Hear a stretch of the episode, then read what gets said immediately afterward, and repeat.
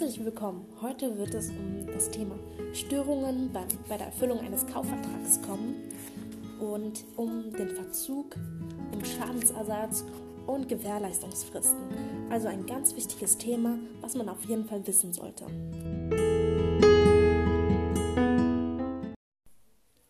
In den meisten Fällen ist es so, dass die Kaufverträge problemlos abgewickelt werden, denn der Verkäufer liefert zum vereinbarten Zeitpunkt die vereinbarte Ware mangelfrei.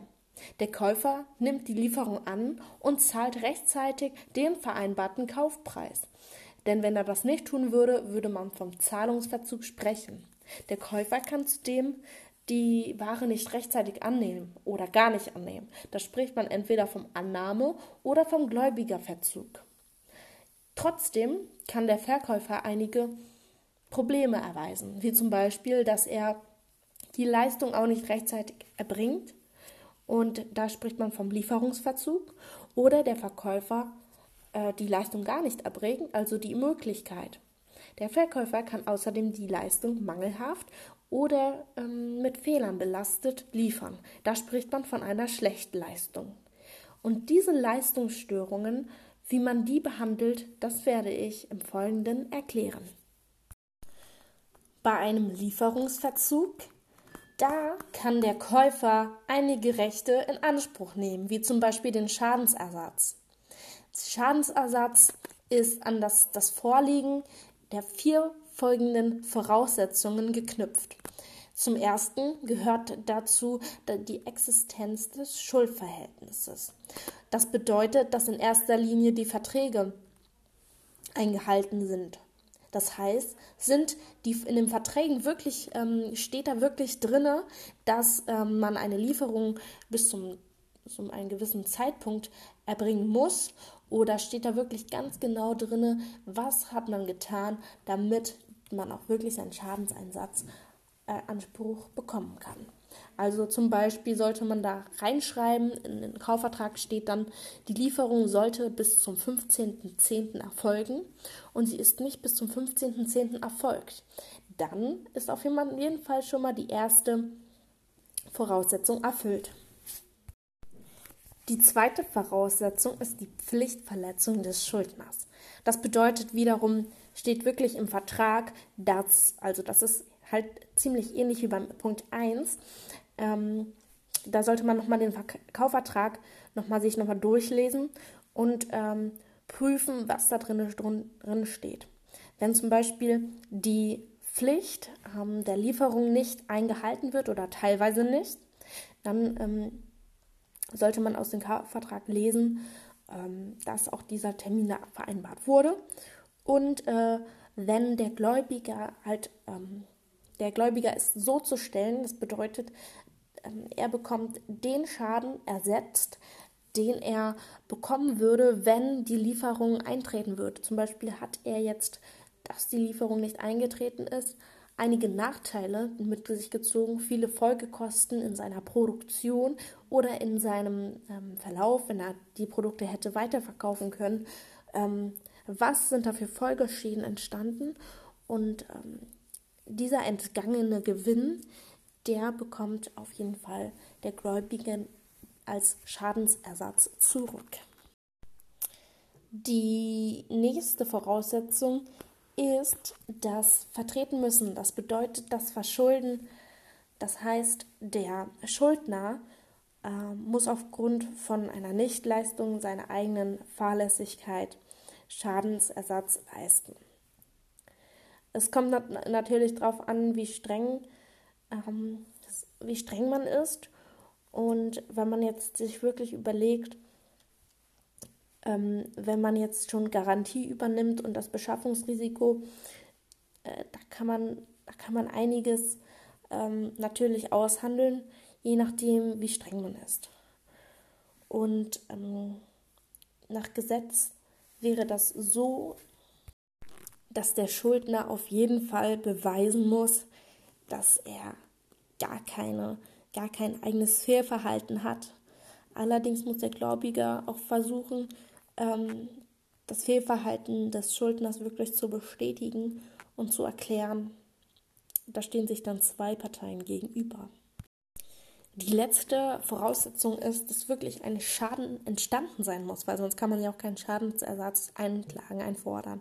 Deswegen man schaut wirklich, ist da ein Schaden entstanden, in welcher Höhe und man kann jetzt nichts, ähm, nichts ersetzen, was wirklich nicht ähm, passiert ist. Also man muss auch wirklich dann auch realistisch und fair bleiben. Um von einem Verzug zu sprechen, gibt es wiederum vier Voraussetzungen. Dazu zählt zum ersten die Fälligkeit der Leistung, zum zweiten die Mahnung und das dritte bedeutet die Nichtleistung. Das vierte, das vierte ist wieder das Verschulden des, das Verschulden des Schuldners. Was bedeutet die Fälligkeit der Leistung? Zunächst muss zum vereinbarten Termin ähm, die Leistung erfolgen. Das heißt, Fehlt eine solche Zeit oder ist sie nicht aus dem Vertrag zu entnehmen, so kann man die Leistung sogar sofort bewirken. Und die Fälligkeit allein reicht alleine nicht aus für den Verzug. Da muss nämlich eine Mahnung erfolgen.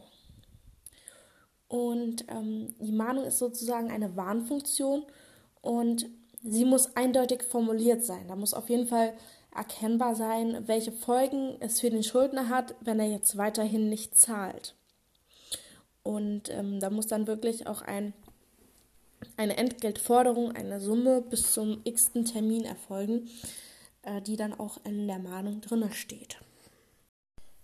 So, und welche Rechte der Gläubiger bei dem Lieferverzug hat, das will ich euch jetzt erklären. Und zwar wenn es zu einem Lieferverzug kommt, zum Beispiel einmal ohne Frist, dann, das ist auch ein vorringer, vor, vorrangiger Grund, dann ist es so, dass Schadensersatz bei dem Fortbestehen des Leistungsanspruchs ähm, gültig gemacht werden kann. Wenn man allerdings eine Frist gesetzt hat und nach erfolgslosem Ablauf dieser Frist dann nochmal eine Frist setzt, ähm, erfolgt eine nachrangige Rechte und ähm, wenn man dann ähm, sozusagen diese Nachfrist gesetzt hat, dann und es immer noch nichts passiert ist, dann kann auch ähm, Schadensersatz statt der Leistung erfolgen oder der Rücktritt vom Vertrag. Der Rücktritt vom Vertrag und der Schadensersatz wir können natürlich beide auf einmal folgen. Um vom Vertrag rücktreten zu können, gibt es folgende Voraussetzungen. Zum ersten muss ein gegenseitiger Vertrag geschlossen sein. Zum zweiten muss eine Nichtleistung erfolgt sein. Das heißt, der Schuldner hat trotz Fälligkeit und die Möglichkeit einer Leistung seine Leistung nicht eingehalten. Zum dritten muss eine Nachfrist gesetzt werden. Und nach dieser Nachfrist und immer noch nichts passiert vom Schuldner, beziehungsweise wir nennen es jetzt mal Verkäufer, ähm, dann kann man wirklich nach dieser abgelaufenen Nachfrist vom Vertrag zurücktreten. Wenn man vom Vertrag zurücktritt, dann ist, gilt es genauso, als wenn man den Vertrag nie eingegangen wäre. Stellen wir uns vor, die, ähm, die Verkäufer, der Lieferant hatte rechtzeitig geliefert, allerdings stimmt die Menge nicht überein oder ist mangelhaft. In diesem Fall spricht man juristisch gesehen von einer Schlechtleistung. Der Verkäufer verpflichtet sich, dem Kunden eine mangelfreie Ware zu übergeben. Das ist seine Gewährleistungspflicht.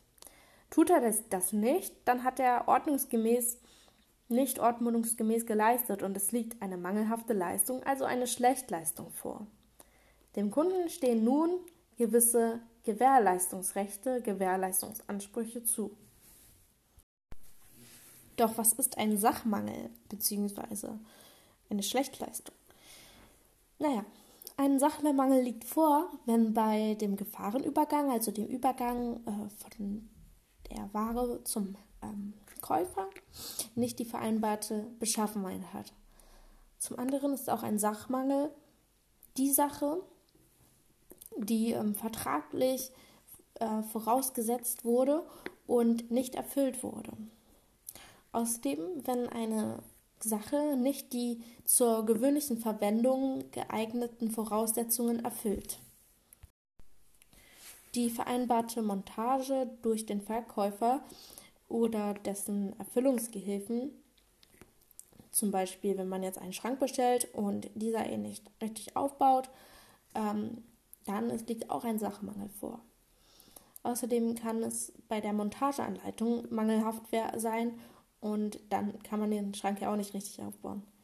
Wenn der Verkäufer eine falsche Sache oder, oder zu wenig geliefert hat, dann liegt auch ein Sachmangel vor.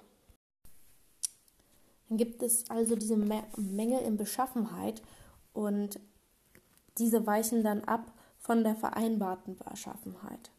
Man kann sich also alles vorstellen, was vereinbart wurde, unsachgemäß montiert wurde oder zu viel oder zu wenig oder eine andere Sache geliefert wurde. Das kann man auch alles als Sachmangel bezeichnen. Es gibt außerdem noch Rechtsmangel. Und ein Rechtsmangel liegt zum Beispiel vor, wenn eine Kauf, gekaufte Sache nicht vom Verkäufer dem Verkäufer gehört und noch Rechte Dritter hat, von denen man gar nichts weiß. Also, welche Rechte hat der, der Käufer, wenn es zu einer Mangelware, mangelhaften Ware kommt? Die erste Voraussetzung, beziehungsweise das erste, was der Verkäufer machen kann, damit er wieder seinen Schaden gut machen kann, er kann ähm, oder er muss quasi das Recht des Käufers ähm, auf Nacherfüllung erfüllen. Und da bekommt er nochmal die Chance, den Mangel zu verbessern und ähm, das Produkt wieder zurückzunehmen und ja, instand zu setzen. Andererseits kann, ähm, kann auch der Käufer das Recht in Anspruch nehmen, dass er ähm, ein neues Produkt haben möchte, also eine Ersatzlieferung, wenn es nicht anders geht und die Reparatur halt zu lange bedauert für seine ähm, für seine weiteren Prozesse im Unternehmen. Aber dies kann auch der Verkäufer wiederum verweigern, wenn er sagt, das ist mir allerdings zu teuer, das nochmal ganz neu zu geben und ähm, es sind unverhältnismäßige Kosten, die auf mich zukommen. Dann kann er natürlich zuerst die Nichterfüllung, ähm, bei der Nichterfüllung eine Nachbesser Nach Nachbesserung bzw. eine Reparatur erstmal vorschlagen und ähm, das damit erstmal versuchen. Ähm, verweigert allerdings der Verkäufer entweder die Nacherfüllung oder die, die Lieferung eines komplett neuen Produktes, dann kann natürlich der Käufer andere Rechte gültig machen. Und zwar zum Beispiel den Schadensersatz neben einer Leistung. Und die Leistung ist ja natürlich, dass er wirklich dir das einwandfreie Produkt gibt. Und stattdessen kann er auch wirklich dann den Schaden geldlich bekommen.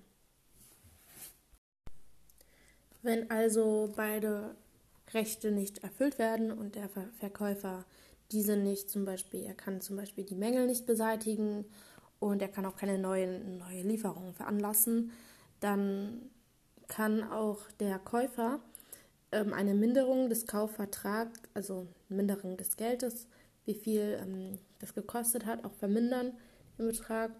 Ähm, natürlich kann er auch vom Vertrag zurücktreten und er kann allerdings auch den Ersatz vergeblicher Auf Aufwendungen fordern, sowie den Schadensersatz.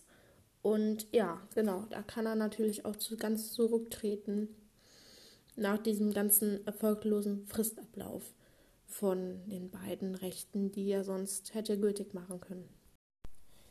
Es gibt auch noch den Haftungsausschluss des Verkäufers, das heißt, der Verkäufer haftet in gewissen Fällen nicht und er muss auch keine Rechte erfüllen, wenn zum einen, wenn der Käufer beim Vertragsabschluss wusste, dass es Mängel gibt und das natürlich im Vertrag dann steht.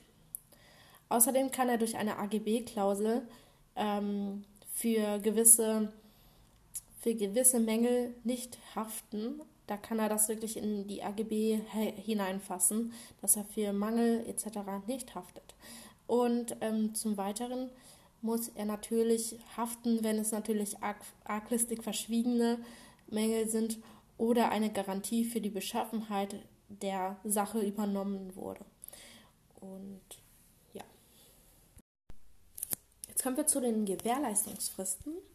Und der Käufer, der kann äh, Gewährleistungsansprüche nur innerhalb einer gewissen Frist gültig machen. Und dabei unterscheidet man auch, ob es sich um Verbrauchsgüterkauf oder um ein zweiseitiges Handelsgeschäft handelt. Die Gewährleistung von Verbrauchsgüterkauf, das gilt grundsätzlich für zwei Jahre und ähm, tritt der Mangel innerhalb der ersten sechs Monate nach Übergabe des Produktes auf, so wird auch zugunsten des Käufers gesetzlich vermutet und ähm, da er bereits halt auch den Gefahrenübergang vorlag. Der Verkäufer muss dann beweisen, dass diese Vermutung dann auch stimmt, denn nach sechs Monaten liegt der, die Beweislast beim Verkäufer und dieser hat dann auch nachzuweisen, dass der Mangel bei der Übergabe des Kaufgegenstandes schon vorlag. Ja, und beim ein, ein zweiseitigen Handelsgeschäft, ähm, das heißt zwischen Unternehmer und Unternehmer, ne, B2B, ähm, da muss die Ware nach Erhalt unverzüglich auch und daher ohne schuldige Verzögerung geprüft werden. Das heißt, man bekommt ähm, wirklich die gelieferten Mengen. Ähm, man kann natürlich auch Stichproben machen und anhand der Wareneingangsmeldung und Wareneingangskontrolle, da sind auch aufgetretene Mangel äh, festzustellen und auch sofort zu reklamieren. Denn wird bereits bei der Übergabe ein Mangel festgestellt, dann kann die Annahme auch verweigert werden. Genau. Und die Gewährleistungsfristen, die können bei zweiseitigen Handelsgeschäften ähm, reduziert, beziehungsweise die Gewährleistung kann auch gänzlich ausgeschlossen werden. Denn dies muss jedoch einzelvertraglich auch ausdrücklich vereinbart werden und eine Klausel in der AGB ist nicht wirksam. Denn ähm, der Gewährleistungsausschluss ist ferner nicht wirksam bei Übernahme einer Garantie oder auch bei ähm, arglistig verschwiegenen Mängeln. Ja. Die Gewährleistungsfristen ähm, sind ähm, bei zwei Jahren, wenn regelmäßig auch kaufrechtliche Verjährungsfristen für Mängel ähm, stattfinden, die mit der Ablieferung beginnt auch. Also mit der Lieferung dann. Ab drei Jahren oder bei drei Jahren Gewährleistungsfrist ist, liegt vor, wenn ähm, wirklich arglistig verschwiegene Mängel ähm, verursacht sind und ähm, die am Ende des Jahres, eines Jahres beginnt und dem der Mangel halt auch entdeckt wurde. Ab dem Entdeckungszeitpunkt sozusagen. Ja, fünf Jahre Gewährleistungsfrist ist ähm, die Frist bei Bauwerksmängeln und ähm, diese Frist beginnt auch mit Übergabe der, des Bauwerkes. 30 Jahre sind Gewährleistungsfrist, wenn ähm, ein dingliches Recht eines Dritten und aufgrund von dieser Herausgabe der Kaufsache verlangt werden kann sowie bei einem Grundbuch eingetragenen Rechten.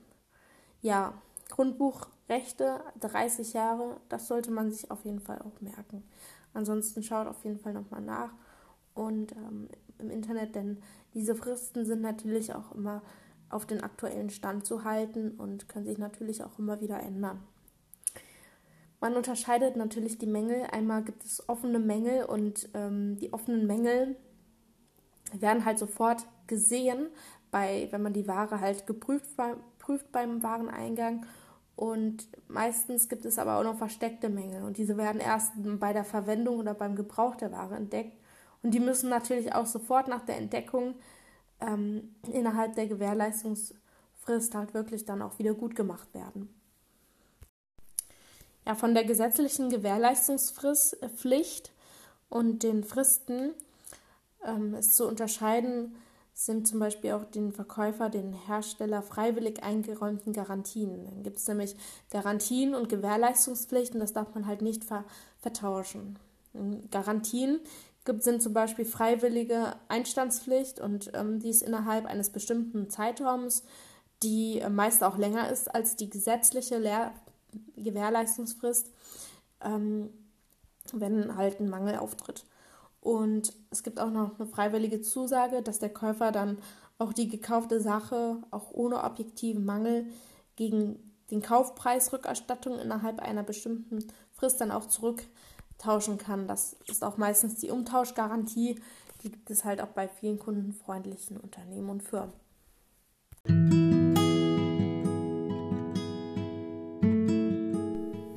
So, ich hoffe, das konnte euch schon einigermaßen weiterhelfen. Und es, ich tut mir, es tut mir leid, dass ich mich manchmal so ein bisschen äh, verhaspel oder, naja, nicht perfekt bin. Ich mache das auch noch nicht so lange und ähm, ich hoffe trotzdem, dass ihr viel mitnehmen konntet. Ich möchte noch einmal dazu sagen, dass ich kein Jurist bin, sondern ich einfach nur von meinem erlernten Wissen ähm, dieses Wissen euch einfach weitergeben möchte, damit ihr auch Teil davon habt und ähm, merkt, dass es auch ein ganz interessantes Thema ist und dass es viele Wissenslücken gibt in dem Bereich, die man auf jeden Fall ähm, das ist natürlich vorteilhaft, wenn man da Bescheid weiß und so die ein oder zwei anderen Sachen mitnehmen konnte.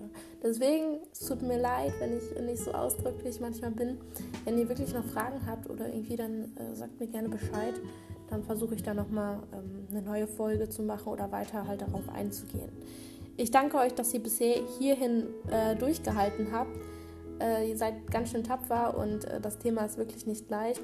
Und ähm, ich hoffe, dass ich euch auf jeden Fall bei der nächsten Folge weiterhin ähm, sehe und höre und ihr mich hören könnt. Es würde mich sehr, sehr freuen, denn ähm, ich mache das auch ziemlich gerne und ich freue mich wirklich über Feedback und äh, ja. Macht's gut, ich wünsche euch noch einen erfolgreichen Tag.